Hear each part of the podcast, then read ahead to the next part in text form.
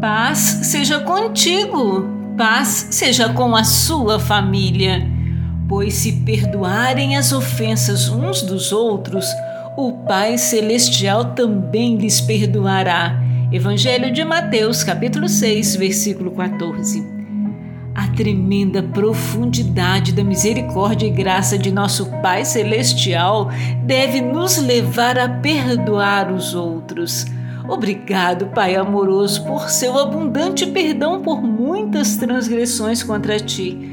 Ajuda-nos a ter o mesmo coração misericordioso para com os outros ao nosso redor. Faça com que os vejamos através de seus olhos amorosos e não os nossos. Faça-nos mais parecido com o Senhor em todos os aspectos. Aleluias! A pessoa boa tira coisas boas do tesouro de um coração bom, e a pessoa má tira coisas más do tesouro de um coração mau, pois a boca fala do que o coração está cheio.